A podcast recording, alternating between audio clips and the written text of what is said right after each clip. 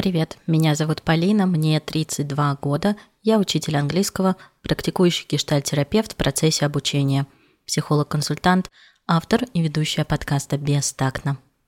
Давайте тактично обсудим все то, что кажется неважным, о чем мы думаем мельком, а порой стесняемся. Позволим себе быть бестактными в желании подумать о себе. Тема сегодняшнего выпуска – чем себя пугаем и угнетаем – тревожные мысли и слова внутреннего критика, и реже получается поддержать себя. Тогда что же мы делаем? Игнорируем, угнетаем, продумываем самые худшие сценарии, которые могут ввести в состояние и похуже.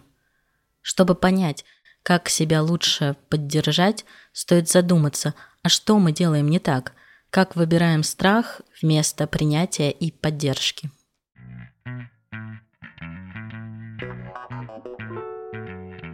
Природа страха и функции. В одном из выпусков мы обсуждали с гостем Игорем тему страха. Страх – это сильное переживание, которое может запускать различные процессы в теле и сигнализировать о приближающейся угрозе. Страх провоцирует защиту и напряжение. Чтобы справиться, пережить ситуацию, защититься от агрессора и другие реакции. Смотрите, чтобы остановить какое-то действие, можно взять и напугать. Не носи телефон в заднем кармане. Вот у нас у тети Гали так украли кошелек, и вот так и вытащили в метро. Похоже на детские байки. И правда, много иррациональных страхов у нас было в детстве. Семья часто может выбирать стыд и страх как основные формы регулирования детского поведения.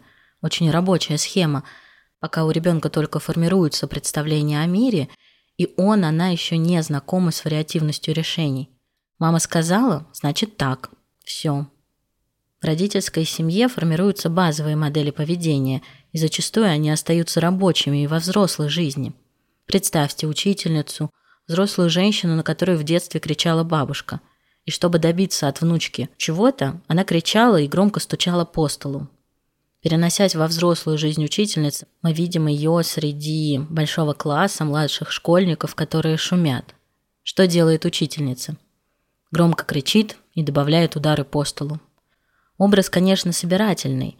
За долгую работу в школах я видела, как по-разному работают учителя. И важно замечать, что мы приносим во взрослую жизнь из детства, и подходят ли эти модели – Итак, важнейшие функции страха – это регулятивная, защитная и приводящая к остановке действий, или наоборот провоцирующая, побуждающая к действиям.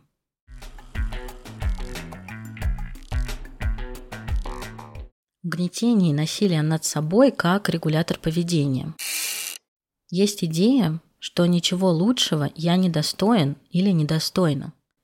Лишь сквозь мучения и тернии – я смогу заполучить счастье.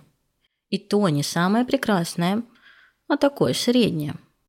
Приучение к себя к порядку сопровождается злыми словами. Ты ни на что не годна. Вот лучше бы прибралась. Когда-то нас могли так подгонять. Важно было получить результат и эффект. Неважно, насколько долго слова будут звучать в голове. Отличный рабочий механизм – которым можно заставить ходить на нелюбимую работу, общаться с людьми, которых не хочешь видеть, но апеллируя к вине и уважению, да ты же их давно не видел, тебе надо встретиться, можно достичь поставленной цели.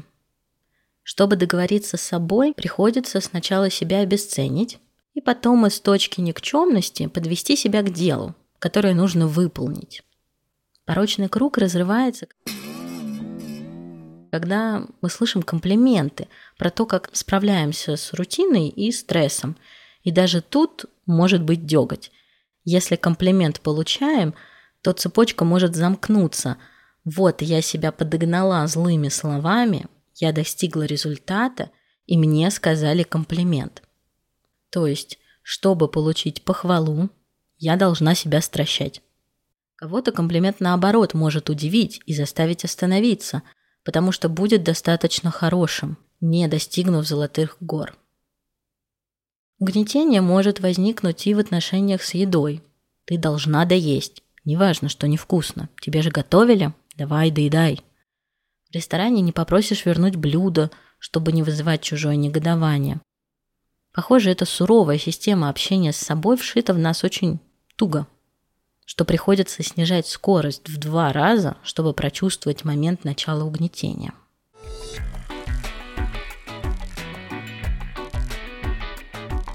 Последствия испуга и взаимосвязь с волей. Помимо того, что можно себя заставить, мы еще прибегаем к методике запугивания и катастрофизации. Вот не поступишь в институт – будешь дворы мести. А ведь мести дворы – это стыдный труд как бы. Здесь как бы есть доля шутки и в то же время такое социально неугодное занятие. Если замечаем, что не можем к чему-то приступить, давайте напугаем, устроим катастрофу из воздуха и закрутим тревогу на максимум. Появится адреналин и силы на выполнение. Неважно, что мы запустим спазмы желудка – или начнем чесаться. Главное дело. Скажите, какое такое дело может стоить здоровья или тревоги? Даже великим спортсменам нужно время, чтобы сосредоточиться и уж точно не из тревоги начать действовать. Воля запускается благодаря желанию или благодаря испугу или привычке. Например, человек настолько ответственен, что одного слова «надо» будет достаточно, чтобы приступить. Инструмент запугивания себя может стать слишком привычным механизмом обращения с собой, чтобы привести себя в тонус или к началу дела.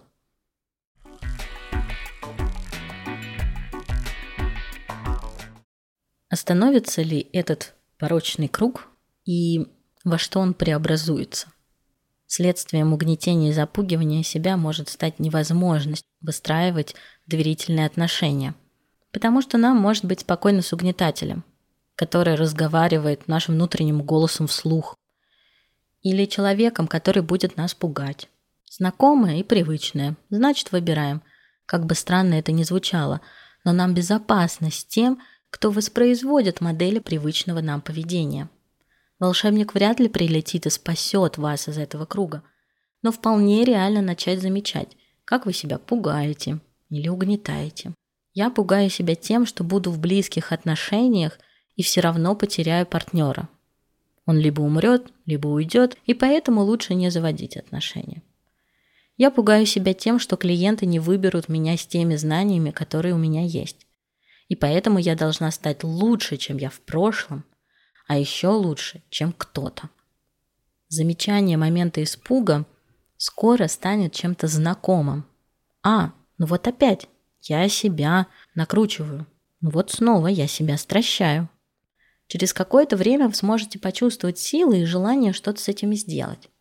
А что, если попробовать так? Что, если перевернуть слова с другой стороны?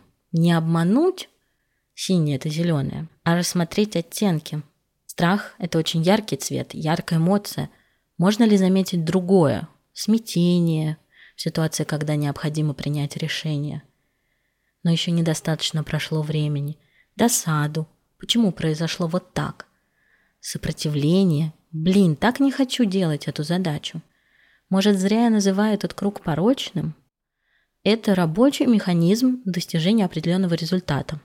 Приступить и выполнить задачу, предварительно себя запугав. Последствия – неудовлетворенность работой, жизнью, личным выбором, Вера в то, что мир и правда агрессивен и несправедлив ко мне. Ведь это он меня пугает. Вот это место для заблуждения. Не я пугаю, а мир такой.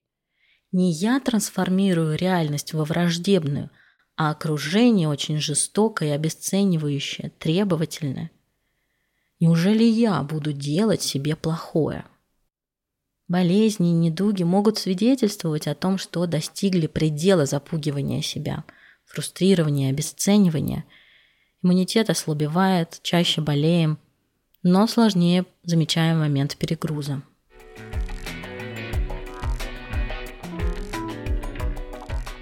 Разрешение конфликта в обход стыда. Осознавание своего поведения зачастую приводит к чувству стыда – вот, блин, не замечала. Ну что за клуша? Сегодняшний выпуск не нацелен на стыжение, а на замечание и признание того, что правда такой механизм поведения есть. А может быть, у кого-то его и нет. Старайтесь не давать оценку.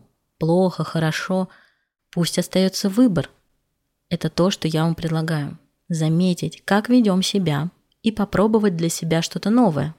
Не испугать, а исследовать.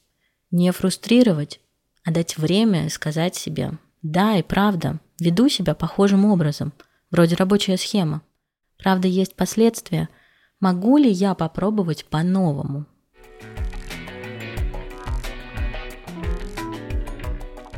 Спасибо, что дослушали до конца. Пожалуйста, пожалуйста, так не хватает звезд на Apple Podcasts и лайков Яндекс Музыки. Если вам приятно слушать подкаст, делитесь ссылкой на него с друзьями, коллегами, партнерами и родными. Каждый может найти что-то подходящее для себя. Подписывайтесь на телеграм-канал, ВК-сообщество и другие соцсети. Приглашение на сессию остается в силе, поэтому пишите, приходите очно и онлайн. Обсудим, чем себя пугаете и зачем. Все, пока.